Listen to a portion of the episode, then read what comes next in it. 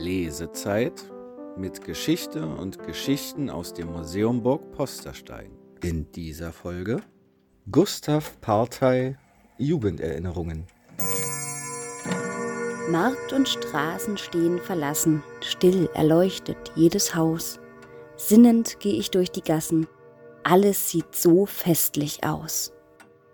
Und mit diesen berühmten Worten aus der ersten Strophe des Gedichtes Weihnachten des Lyrikers Josef von Eichendorff heiße ich Sie herzlich willkommen, liebe Zuhörende, zu unserer weihnachtlich-winterlichen siebten Folge der Lesezeit mit Geschichte und Geschichten aus dem Museum Burg Posterstein. Aus dem kleinen Studio der Burg begrüßt sie wie immer die Historikerin Franziska Huberti. Passend zur Jahreszeit tauchen wir heute gemeinsam in eine winterliche Geschichte ein, die uns Gustav Partei in seinen Jugenderinnerungen beschreibt.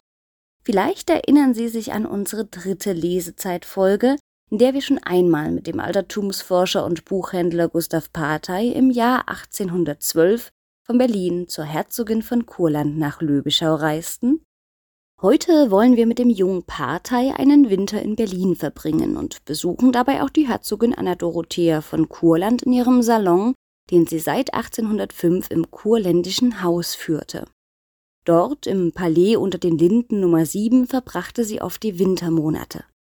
Das Haus wurde um 1734 erbaut und diente im 18. Jahrhundert unter anderem Prinzessin Amalie, der Schwester Friedrichs II., als Wohnstätte. 1805 ging es in den Besitz der Herzogin Anna Dorothea von Kurland über. Während der französischen Besatzung Berlins unter Napoleon I. bewohnte der französische Stadtkommandant das Palais. 1837 verkaufte die jüngste Tochter der Herzogin von Kurland, Dorothee, das Haus an Zar Nikolaus I., der dort die russische Botschaft zu Berlin einrichtete. Nach nationalsozialistischer Nutzung seit 1942 wurde das kurländische Palais im Februar 1944 bei den alliierten Luftangriffen auf Berlin zerstört. An seiner Stelle befindet sich aber noch heute die Botschaft der Russischen Föderation in Berlin. Da wir in der dritten Folge der Lesezeit unseren heutigen Autor Gustav Friedrich Konstantin Partei bereits vorgestellt haben, möchte ich Ihnen an seiner Stadt kurz die Protagonisten unserer heutigen Episode nennen. Zu einigen der Personen liefert Partei selbst eine Erläuterung, zu anderen möchte ich gern noch ein paar Worte verlieren. Neben dem Erzähler Gustav, um dessen Erinnerungen aus Jugendzeiten es schließlich geht, treten dessen Eltern, Hofrat Friedrich Partei, einstiger Gesellschafter der Herzogin von Kurland, und seine Frau Charlotte Wilhelmine, älteste Tochter des Buchhändlers Friedrich Nikolai auf. Zudem wird Gustav fast immer von seiner Schwester Lilli Partei und seinem Pflegebruder Fritz begleitet. Fritz von Piatolli war der uneheliche Sohn Johannas, der dritten Tochter Dorothea von Kurlands. Sein Vater war der Musikdirektor Arnoldi aus Sagan. Im Alter von zehn Jahren wurde er von der Baroness Julie Wietinghoff, einer Hofdame und Begleiterin der Herzogin von Kurland, adoptiert Seit 1808 wurde Fritz schließlich als Pflegekind in die Familie Partei aufgenommen und lebte bis 1818 in deren Haus. Zum krönenden Schluss soll noch Madame Herz hervorgehoben werden. Bei dieser Dame handelt es sich um keine geringere als Henriette Julie Herz, die einen der bekanntesten jüdischen Salons in Berlin führte. Gemeinsam mit ihrem Mann, dem Arzt Markus Herz, etablierte Henriette Herz einen Doppelsalon in ihrem Hause, der sowohl den wissenschaftlichen Kreis um ihren Mann als auch ihren eigenen literarischen Zirkel umfasste. Nach dem Tod ihres Mannes musste Henriette Herz ihre Gesellschaften einschränken und schloss sich unter anderem dem Kreis um Rahel Farnhagen an. Auf den Vorschlag des Lyrikers und Finanzrats Leopold Friedrich Günther von Göckings wurde sie nach einigem Zögern Englischlehrerin für die jüngste Tochter der Herzogin von Kurland und so ebenfalls Teil der Gesellschaft Dorotheas in Berlin. Nun aber genug der Vorrede. Kommen wir zum eigentlichen Höhepunkt, ein Winterbericht mit weihnachtlichen Episoden aus der Feder Gustav Parteis. Ich lese aus dem Kapitel Herzogin von Kurland in Berlin in Gustav Partei, Jugenderinnerungen, Handschrift für Freunde, erster Teil erschienen im Verlag Ernst Frensdorf, Berlin 1907. Die Ausschnitte befinden sich auf den Seiten 95 bis 107. Einen grellen Gegensatz zu den dunklen, einförmigen Winterabenden beim Großvater Nikolai bildeten die glänzenden Gesellschaften bei der Herzogin von Kurland, wohin mein Vater uns nur in sehr seltenen Fällen mitnahm, weil er den richtigen Grundsatz hatte, dass für einfache, bürgerlich erzogene Kinder eine solche fürstliche Pracht nichts tauge. Die Herzogin hatte sich nach dem Tode des Herzogs in Deutschland niedergelassen. Sie lebte den Winter in Berlin, den Sommer auf ihrem Landgute Löbichau bei Altenburg. Ihr Mann, der letzte Herzog von Kurland, hatte sich entschlossen, da sein einziger Sohn gestorben war, sein Herzogtum im Jahr 1795 an Russland zu verkaufen. Der Preis war auf eine Million Dukaten festgesetzt worden. Allein nach dem Tode des Herzogs im Jahr 1800 gerieten die russischen Abzahlungen allmählich ins Stocken. Alle Reklamationen waren umsonst. Im Wege des Prozesses blieb gar nichts zu erwarten, und so erhielten denn die Erben, wie ich dies später aus dem Munde der Herzogin selbst erfuhr, statt eines Dukaten nicht mehr als siebzehn Silbergroschen. Von den vier Töchtern der Herzogin erhielt die älteste, Wilhelmine, das Herzogtum Sagan. Sie war zuerst an den französischen Prinzen Rohan, dann an den russischen Fürsten Trubezkoi verheiratet. Die zweite Tochter Pauline heiratete den regierenden Fürsten von Hohenzollern-Hechingen, die dritte, Jeannette, den neapolitanischen Fürsten Acerenza Pignatelli. Die vierte Tochter Dorothea lebte bei ihrer Mutter. Sie war im Jahre 1806, als wir Kinder anfingen, in das herzogliche Haus zu kommen, 13 Jahre alt und von wunderbarer Schönheit. Schon früher hatte der Herzog in Deutschland große Güterankäufe gemacht. In Schlesien erwarb er das Herzogtum Sagan, in Böhmen die Herrschaft Nachod, in Sachsen das Landgut Löbichau. In Berlin besaß die Herzogin ein schönes Haus unter den Linden Nummer 7, das in meiner Jugend allein mit dem Namen des kurländischen Hauses bezeichnet wurde. Sie richtete sich darin auf das geschmackvollste ein und versammelte einen Kreis von allen Berliner Notabilitäten um sich. Wir Kinder verkehrten bei der Herzogin meist in einem Zimmer neben dem Salon. Eines Abends belustigte uns Fritz durch die Nachahmung der verschiedensten Tierstimmen, worin er eine große Virtuosität besaß. Er krähte wie ein Hahn, bellte wie ein Hund und miaute wie eine Katze. Dies alles wusste er anfangs so geschickt zu mäßigen, dass er hoffen konnte, im Salon nicht gehört zu werden.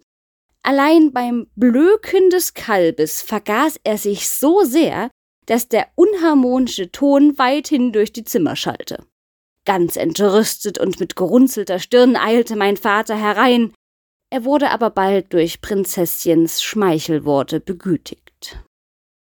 Eines Abends fanden wir bei Prinzesschen eine nicht mehr ganz junge Frau von hoher Gestalt, und von wahrhaft wunderbarer Schönheit. Wir erfuhren, es sei eine arme Jüdin, Madame Herz, von der die Prinzessin englischen Unterricht erhielt. Nie werde ich den Glanz dieser Erscheinung vergessen. Wenn die Prinzessin eine ideale jugendliche Figur, eine Hebe oder Venus darstellte, so konnte man Madame Herz einer Juno oder Proserpina vergleichen. Eines Winters erhielt die Herzogin den Besuch ihrer zweiten Tochter, der Fürstin von Hohenzollern-Hechingen mit den Erbprinzen Konstantin, der ungefähr in meinem Alter war. Anfangs hatte ich einen großen Respekt vor ihm und wagte bei meiner angeborenen Zurückhaltung kaum ihn anzureden. Als ich sah, dass er ein Mensch sei wie alle anderen, so fasste ich bald mehr Mut und wir spielten sehr vergnügt zusammen. Weil aber alle Knaben die Kampflust angeboren ist und sie ihre Kräfte gegeneinander versuchen wollen, so kam es auch zwischen uns sehr bald zum Balgen und Ringen, das ich in der Schule zwar weniger als andere, aber doch geübt hatte. Dabei galt es nun als höchst unwürdig, gegen alles Kriegs- und Völkerrecht verstoßend, einander in den Haaren zu raufen. Ich setzte dies als stillschweigende Bedingung bei meinem fürstlichen Gegner voraus. Da er indessen, als ich einmal im Vorteil war, mir in die Haare fuhr, so tat ich dasselbe mit solcher Vehemenz, dass er in ein fürchterliches Geschrei ausbrach. Der ganze Salon eilte herbei.